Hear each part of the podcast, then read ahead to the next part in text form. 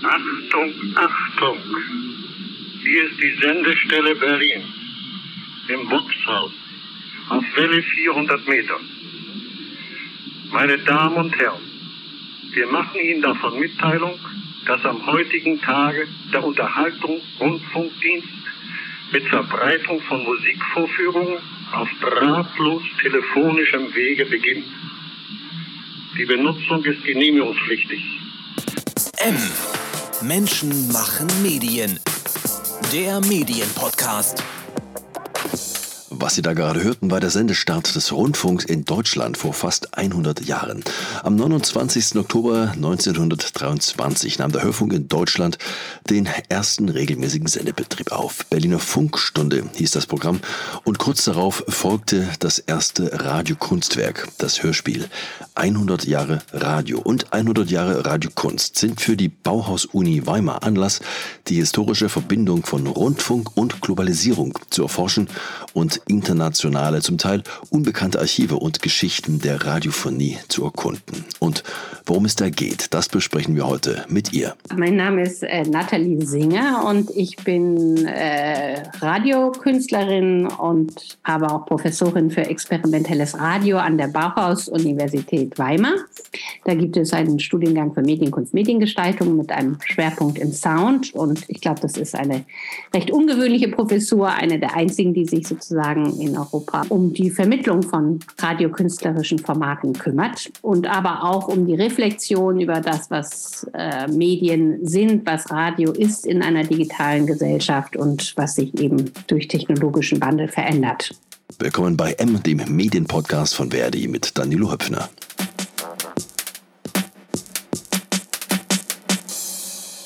Listening to the World 100 Jahre Radio heißt ein Kooperationsprojekt zwischen der Professur Experimentelles Radio, der Bauhaus-Universität Weimar, dem Goethe-Institut, Deutschlandfunk Kultur und dem Haus der Kulturen der Welt. Frau Singer, Sie sind zuständig für das Projekt.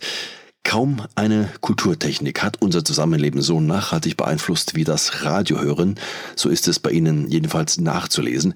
Das klingt für ein Nebenbei-Medium wie das Radio, gelinde gesagt, erstmal ziemlich dick aufgetragen. Können Sie das mal erklären? Was meinen Sie damit? Ähm, ich glaube ich glaub nicht, dass es äh, dass es dick aufgetragen ist, sondern eher so, dass es so selbstverständlich geworden ist für uns in unserer heutigen Zeit, dass wir uns gar nicht mehr bewusst ist, was das Radio eigentlich an neuen Hörweisen mitgebracht hat. Also dieses, was man akusmatisches Hören äh, nennt im Fachjargon, also das Hören von Sound ohne die Klangquelle zu sehen, ist ja doch eine Erfindung, die ziemlich einschlägig ist. Also das, was jetzt alle permanent tun, wenn sie Musik hören über Walkman oder über Kopfhörer oder iTunes oder so, ist, ist ja etwas, was vorher nicht üblich war. Vorher hat man den Klang gehört und wusste, woher die Klangquelle kommt. Plötzlich kommt das aus, ist es sozusagen zeitversetzt, ortversetzt.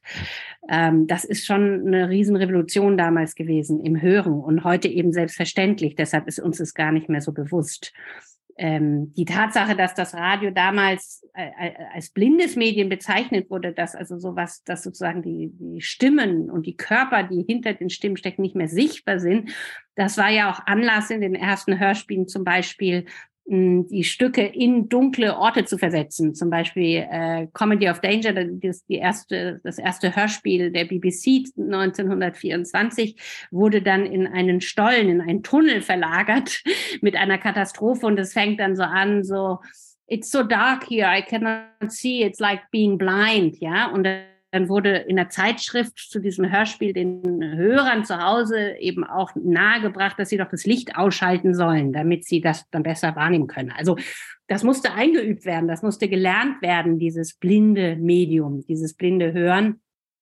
Und das hat schon, das ist auch aus den ganzen äh, Dokumenten, Zeitzeugenberichten und wissenschaftlichen äh, Untersuchungen klar, dass das sehr einschlägig war ne? und äh, uns da sehr geprägt und verändert hat. Später kam hinzu die, die Erfindung der, der Portable Devices, der, der tragbaren äh, Medien, die das Hören ja auch nochmal grob verändert hat. Also, dass wir etwas mit Kopfhörern hören können und gleichzeitig in einem komplett anderen Hörraum uns bewegen und das eine mit dem anderen in Verbindung bringen, ist auch nicht selbstverständlich. Und das hat aber die ganze Welt durch das Radio und durch, äh, durch das Radiohören gelernt und vermittelt bekommen. Blindes Hören, sagten Sie da, da sind wir inzwischen doch relativ weit weg, aber es ist ja in der Tat sehr vieles, das Radio. Es ist Unterhalter, Identitätsstifter, es wird aber auch genutzt für Propaganda und eben auch als Machtinstrument eingesetzt. Radio, was ist es denn heute für Sie, 100 Jahre nach dem Start in Deutschland? Das Radio, alles, was Sie genannt haben. Es ist je nachdem, wo Sie den Schwerpunkt setzen. Also das das Radio ist ja ein sehr vielseitiges Phänomen. Also es ist in, in der Welt, glaube ich, immer noch das Medium, was äh, am meisten rezipiert wird. Vielleicht nicht mehr eben in Deutschland, Europa oder in Amerika oder so, aber es, das Radio hat in vielen anderen Kulturen und äh, in der Welt immer noch eine sehr, sehr wichtige Funktion, auch in der Vermittlung von Informationen, auch für den Austausch zwischen äh, Ethnien, zwischen Völkern es ist auch in vielen, an vielen Orten aufgrund seiner doch sehr hm, unkostspieligen ähm, Technik immer noch auch ein Medium des Widerstandes und so. Das heißt, das Radio hat immer noch viel Impact und viel Bedeutung weltweit, nur sind die Funktionen sehr unterschiedlich. Also äh, während irgendwie das digitale Radio natürlich auch und der Podcast jetzt sozusagen eingezogen sind und im Moment das Radio bestimmen oder beherrschen, ist es an anderen Stellen immer noch eben, sind das die kleinen Radiostationen, ja, die Inseln miteinander verbinden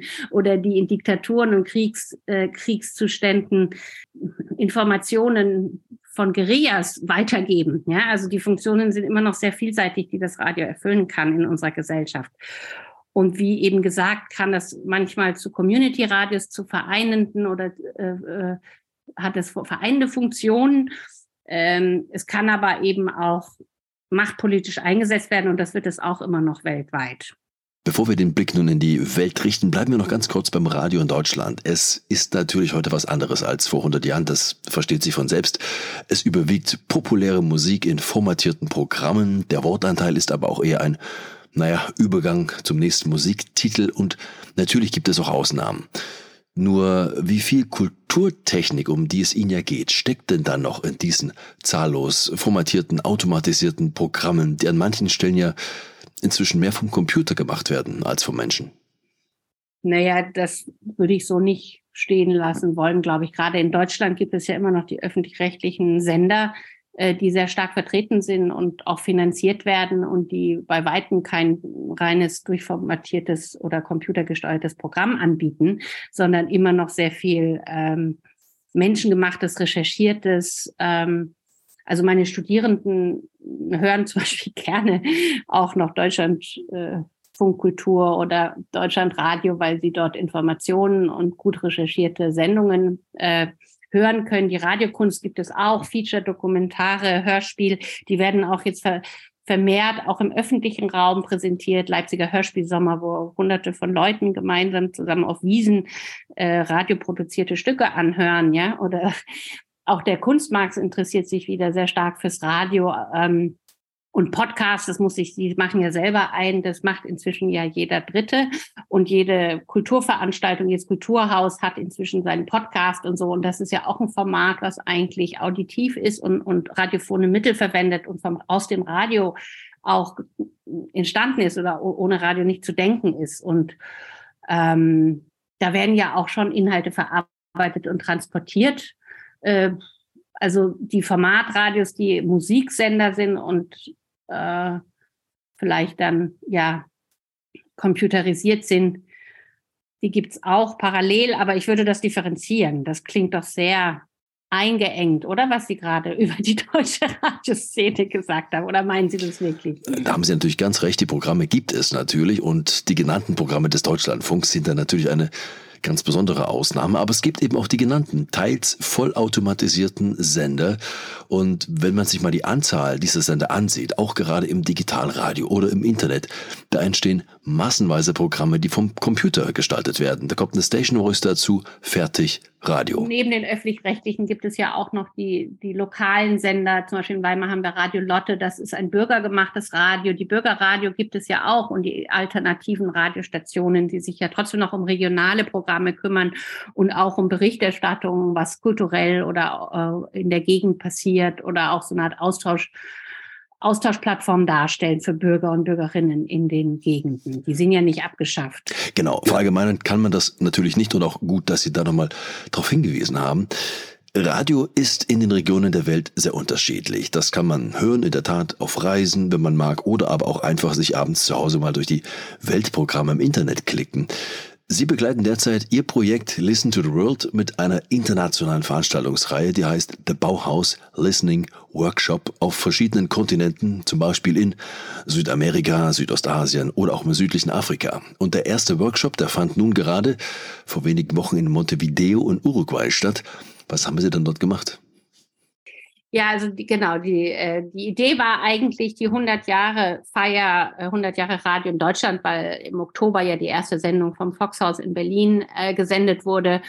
Äh, und natürlich da wieder das Radio 100 Jahre, das 100 Jahre Radio gefeiert wird. Wir hatten ja schon vor zwei Jahren oder drei Jahren 100 Jahre Radio. Das ist ja das Schöne beim Radio, das kann man jedes Jahr neu feiern, weil diese Entwicklung natürlich nicht äh, an einen Punkt festzulegen ist. Aber auf jeden Fall haben wir diesmal gedacht, jetzt äh, schauen wir nicht nach Europa oder nach Deutschland, was hat sich in Deutschland jetzt getan, sondern wir, äh, wir schauen in die Welt und fragen uns, was das Radio eigentlich weltweit bedeutet hat, ob es Radiokunst auch gibt, weil mein Lehrstuhl beschäftigt sich viel auch mit dem künstlerischen Medium Radio. Also gibt es sowas wie Radioart auch in anderen, auf anderen Kontinenten, in anderen Regionen? Auch das experimentelle Radio und ähm, haben das dann auch noch mal aus der Perspektive des Zuhörens beleuchtet. Also weniger jetzt rein aus technischer Sicht ähm, das Radio angeguckt, sondern eher was was hat das was bedeutet das für die Zuhörer, für die Macher. Und in dem Zusammenhang haben wir jetzt eben erstmal nur drei Regionen ausgesucht. Die Welt ist natürlich groß und es ist klar, dass das auch nur punktuell sein kann und nur ein Anfang und haben jeweils immer, habe ich eine Kuratorin und einen Kurator aus der Region und zusammen haben wir dann äh, 20 bis 18 Leute eingeladen. Jetzt in Südamerika, Montevideo, war der Schwerpunkt so ein bisschen die experimentelle Radioszene Lateinamerikas. Und das war wunderbar, das war ganz spannend, weil wirklich aus äh, Chile, aus äh, Uruguay, aus Argentinien, aus Peru, aus äh, Bolivien, also von allen Ländern Südamerikas bis auf Brasilien hatten wir nicht dabei, hatten wir Vertreter von Radiostationen. Ich sage mal so, es waren nicht die öffentlich-rechtlichen Radios, das haben wir bewusst in dem Fall nicht gemacht, sondern das war die experimentelle Radioszene Lateinamerikas. Und dieser Workshop war das erste Mal, dass die sich alle wirklich getroffen und begegnet sind. Und das hat eine ganz starke Gruppe und starke Energie ähm, provo provoziert und erzeugt. Und wir haben natürlich über diese fünf Tage in verschiedenen Gruppenübungen, in Audio-Walks, in Hörspaziergängen, aber auch in Konferenztagen äh, haben verschiedene Schwerpunkte beleuchtet und haben auch eben uns mit dem Hören beschäftigt, mit dem Hören in verschiedenen Ländern, in, in verschiedenen Regionen, inwieweit das sozusagen ähm, durch das Radio geprägt ist oder wie weit unterscheidet sich das Hören auch durch in verschiedenen Kulturkreisen von unserem. Und das haben wir alles aufgezeichnet und werden das jetzt auch ausarbeiten, auswerten und daraus auch eine Podcast-Reihe für Deutschland von Kultur machen. Im HKW, im Haus der Kulturen der Welt, wird es Veranstaltungen geben. Und äh, an der Bauhaus-Universität entwickeln wir so eine Transcultural Listening Map, eine, eine Internetplattform, äh, auf der dann auch das ganze Material aufgearbeitet präsentiert wird. Und das Gleiche passiert dann im Juli, August in, äh, in den Philippinen mit der Gegend Südostasien. Da laden wir eben also Leute also sowohl aus Indonesien als auch aus Sri Lanka als auch eben aus dem ganzen südostasiatischen Raum ein, die sich auch alle mit Sound vor allem beschäftigen, Soundart, äh, aber auch mit der Rückführung von Archiven, auch ein großes Thema in dem Zusammenhang, also von Audioarchiven, die durch die Kolonialisierung sich in Europa befinden, zurück in die Länder, in die Herkunftsländer und auch mit der Frage, wie, wie die dann eben aufgearbeitet werden können oder müssen, wenn sie in ihre Ursprungsländer zurückkommen. Das sind so Fragen, die uns da beschäftigen. Und ja, kann da natürlich ewig reden über Montevideo. Wir haben eine Woche lang geredet, uns ausgetauscht, Material erstellt. Aber was auf jeden Fall klar war, ist, dass da sehr viele Synergien entstanden sind und so eine sehr starke äh, spannende experimentelle Radioszene ähm, entsteht in Südamerika oder schon existiert, äh, die einen Kontrapunkt auch zu den anderen Sendestationen und Sendern bieten, weil man muss schon sagen, dass das sehr, das, was Sie von diesen kommerziellen Radios gesagt haben, am Anfang sehr stark vertreten ist in Südamerika. Und wenn man sich damit länger beschäftigt oder ein bisschen eingängiger, wird man merken, dass sehr viele der lateinamerikanischen Radiostationen sehr, mh, mm, wie bei uns, so kommerziell und sehr gepusht und sehr viel mit Reklame, mit Werbung, mit Propaganda manchmal auch gefüttert ist und ähm, weniger jetzt äh, den Formaten entspricht, die auch kritisch sich medial mit Themen auseinandersetzen oder so. Aber die gibt es natürlich auch. Und es gibt eben jetzt in Lateinamerika diese, diese anwachsende experimentelle Radioszene, die auch sehr stark in Community-Radiostrukturen arbeiten, also meistens sind das Kollektive und die sehr sozial auch eben was für die Bevölkerung versuchen zu tun oder eben auch für ja, für Gleich, Gleichstellung auch von indigenen Bevölkerungsgruppen, äh, denen eine Stimme geben. Es gibt zum Beispiel ein Projekt, das hieß Amazondas, ein Radioprojekt, was im Amazonas in Peru ein Radio eben in den indigenen Communities aufgebaut und aufgestellt hat, damit die sozusagen auch eine Stimme bekommen und, und äh, ihre Probleme an die Öffentlichkeit bringen können. Ich glaube, einen Begriff, den müssen Sie uns noch mal kurz erklären. Experimentelles Radio. Was unterscheidet das vom herkömmlichen Radio? Das experimentelle Radio äh, experimentiert eher mit den mit den Fragen und Bedingungen, Bedingungen auch des Sendens und Empfangens an sich. Also mit der Frage, was ist das überhaupt Transmission? was passiert da, wenn was übertragen wird? Äh, was wird, was wird gesendet? Was wird gehört? Wer kriegt eine Stimme? Wer kriegt keine Stimme? Die beschäftigen sich auch mehr, glaube ich, mit, mit dem künstlerischen Zusammenhang des Mediums Radio. Also wie kann das Radio auch künstlerisch verwendet werden oder eben sozialpolitisch eingesetzt werden? Ähm, also es ist das Gegenteil von dem reinen kommerziellen Nutzen von Radio und auch vielleicht das Gegenteil von dem Sinn, einfach nur Musik oder Informationen zu übertragen. Die Forschungsergebnisse zum Radiohören weltweit, die Sie einsammeln, Sie haben es ja schon gesagt, die werden nun erstmal ausgewertet. Können Sie uns denn schon einen ersten Zwischenstand geben nach dem ersten Workshop in Montevideo? Zu welchen zentralen Ergebnissen sind Sie da gekommen? Es ist jetzt so, so nah dran noch und es war sehr viel. Aber ähm, ja, was ich Ihnen auch schon so ein bisschen gesagt habe, zum einen, dass ich eben das Gefühl hatte, dass es da eine sehr starke soziale, ähm, eine soziale Nutzung des Radios gibt, dass die Community-Radios sehr verbreitet sind, dass, dass, dass eher in wir gedacht wird als in ich. ich mache das und das, sondern wir machen das. Ähm, dass natürlich in Lateinamerika auch die ganze Struktur, die ganze geografische Struktur komplett anders ist als bei uns. Das heißt, wir haben die Anden dazwischen, wir haben hm, Flüsse, Seen, verstreute Inselketten. Ähm, da ist sozusagen das Radio auch oft identitätsstiftend gewesen in der Geschichte und ist es auch heute noch. Also das Radio verbindet damit sozusagen auch mh, hm, Völker oder Sprachen die sonst voneinander getrennt und versplittet wären. Und das Radio ist dann so wirklich nochmal so eine Art Kommunikationsmedium, wo man auch sagt, hm, wir brauchen noch ein bisschen Zucker oder hier, mein Sohn äh, ist dort und dort versteckt in Kriegszuständen oder so. Also wo es wirklich als Kommunikationsmedium noch fungiert und auch um eben Völkergruppen zusammenzuhalten oder ihnen eine Stimme zu geben und Identität zu verschaffen. Das sind alles Funktionen, die bei uns nicht mehr so stark ausgeprägt sind oder wichtig sind auch. Ähm, man muss auch über, überlegen, dass, dass die Übertragung der Frequenzen durch die Geografie oft bestimmt sind. Ne? Wo kann überhaupt ein Radio noch hin übertragen, wo nicht?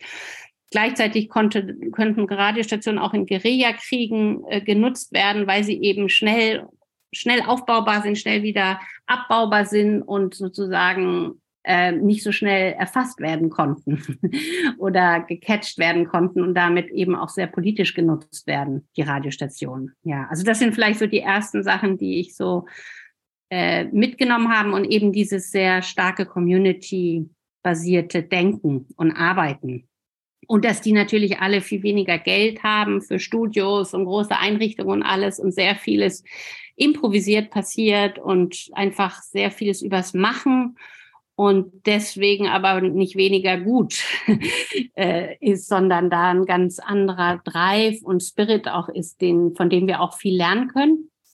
Und das Zuhören natürlich auch durch die oralen Traditionen, die dort viel lebendiger sind noch als bei uns. Also die oralen Traditionen sind Teil der alten Kulturen in Südamerika und auch noch sehr stark verbreitet, gerade in Bergregionen oder ein bisschen in ländlicheren Gegenden. Und das Zuhören ist natürlich auch noch sehr stark geprägt von dieser oralen Tradition. Und Radio ist ja ein, ein orales Medium eigentlich. Und das Geschichtenerzählen ist ja auch eigentlich etwas, was die Radiokunst sehr gerne macht. Und das kommt aus diesen Traditionen, aus diesen Kulturen, in denen die Geschichten mündlich weiter tradiert werden, in denen das Zuhören noch eine ganz andere Rolle hat. Und mein Gefühl war, dass wir eigentlich auch dorthin gegangen sind, um zuzuhören, aber auch was zurückbringen können zu uns und uns von dort aus wieder was zurückholen können, was bei uns verloren gegangen ist zum Teil. Auch in unserer Radiolandschaft. Geschichten, die verloren gegangen sind, gerade im Wortbereich, ist natürlich ein gutes äh, Stichwort. Viele Formate von dem, auch was wir gerade machen, das Talkformat, viele Wortinhalte sind im Radio verloren gegangen, kommen aber jetzt über den Podcast wieder zurück. In Europa jedenfalls. Wie haben Sie das in Uruguay beobachtet? Der Podcast hat auch, auch dort eine große Rolle, spielt dort eine große Rolle und ist eingezogen. Also es ist immer noch so, dass man dort viele Leute sieht, die mit so einem kleinen Radio am Ohr durch die Gegend laufen. Also nicht Podcast, sondern Frequenzradio. Also die Tradition, dass jeder so seinen kleinen Sender hat, seine kleine ein Sender, dem er auch sein Leben lang treu war, so Nischenradio zu einem gewissen Thema und dass die auf der Parkbank sitzen und dann das Radio am Ohr haben. Das ist dort noch sehr, sehr gängig oder das sieht man sehr oft. Äh, und es gibt unglaublich viele Radiostationen, viel mehr als bei uns sogar. Also ganz, ganz, ganz viele kleine überall. Insofern, das ist immer noch sehr stark vertreten und der Podcast ist aber auch natürlich inzwischen gängiges Tool. Also Handy und digitale Welt ist überall, glaube ich, weltweit eingezogen. Vielleicht sogar gerade, das kann ich jetzt noch nicht ganz sagen, aber ich glaube zum Beispiel in Afrika und so sogar vielleicht sogar noch, noch mehr genutzt als bei uns oder noch stärker vertreten. Und da werden natürlich Podcasts äh, genauso rezipiert wie anderes. Für Menschen, die Radio machen, ist das natürlich ein unglaublich faszinierendes Medium, obwohl es viel Wichtiges, das Bild etwa, nicht kann, nicht leisten kann. Es hat dem Radio aber nie geschadet. Was begeistert Sie denn am meisten am Radio? Ich bin ja eher Vertreterin der Radiokunst. Das würde ich auch nochmal unterscheiden. Das ist nochmal ein bisschen andere Form, das Radio zu verstehen, als wenn man es als journalistisches Medium praktiziert oder versteht. Und in der Radiokunst, klar, ist eben genau diese Kraft, dass wir äh, mit Bildern erzählen können, dass wir Geschichten erzählen können, mit der Fantasie viel mehr spielen können. Eine sehr große Kraft, dass wir mit, mit dem Auditiv, mit Klängen spielen können, mit der Stimme ähm, und ich habe immer, ich habe immer einen starken Zugang übers Ohr gehabt zur Welt insgesamt. Und meine Überzeugung ist auch, dass, also, dass vielleicht diese Workshop, diese Listening Workshop haben vielleicht auch eine, eine utopische oder idealistische Konnotation. Ich bin der Überzeugung, dass wenn Menschen wirklich zuhören lernen oder wirklich wieder das Zuhören praktizieren im Sinne eines wirklichen Austauschs und einer offenen Wahrnehmung, dass dann auch ähm, die, die Sicht auf die Welt sich verändert oder das Begreifen von Komplexität, also dieses Schwarz-Weiß-Sehen, was sehr objektbehaftet äh, ist, dieses in Kategorien alles einteilen, in Grenzen, das wird über, durch das Radio ja überbrückt. Radio hat keine Grenzen, Radio überquert Grenzen, Radio überträgt Hörräume von einem ins andere, da ist alles fließend, da ist alles grau zwischen Schwarz und Weiß und dieses Denken ermöglicht, glaube ich, eine, eine stärkere Empathie und Toleranz. Und wenn wir uns alle stärker üben würden wieder in der auditiven Praktik, im Zuhören, glaube ich, würden wir auch ein bisschen mit Problemen der Welt anders umgehen oder anders was machen können. Und ich glaube, das ist auch bei diesem Listening Workshop dann, finde ich, auch ganz klar rausbekommen, rausgekommen. Wir hatten am Ende auch so ein Zukunftslab, also was ist das Radio der Zukunft? Und das sind sehr soziale äh, Ideen, die da entstehen und soziale Konzepte auch für eine nachhaltigere Welt, für eine sozialere und empathischere Welt. Und das entsteht irgendwie aus diesen, aus dieser Kulturtechnik des Zuhörens und aus dem Radiomachen. Und das ist so ein bisschen meine Hoffnung auch im, im, in der Radio-Community, dass wir da vielleicht auch kleine Impulse setzen können. Nathalie Singer war das von der Bauhaus-Universität Weimar Fakultät Kunst und Gestaltung Experimentelles Radio. Die Ergebnisse der internationalen Workshops sollen bis Projektabschluss auch hörbar gemacht werden auf Deutschlandfunk Kultur, auch als Podcast. Infos zu den Sendeterminen und Podcasts finden Sie dann auf der Webseite experimentellesradio.de. Und jeden Tag neue Meldungen aus der Medienwelt, die finden Sie bei uns auf mmm.verdi.de. Danke für Ihr Interesse heute, sagt Danilo Höpfner. Das war M. Menschen machen Medien. Der Medienpodcast. Weitere Interviews, Reportagen und Dossiers aus der Medienwelt täglich neu unter mmm.verdi.de.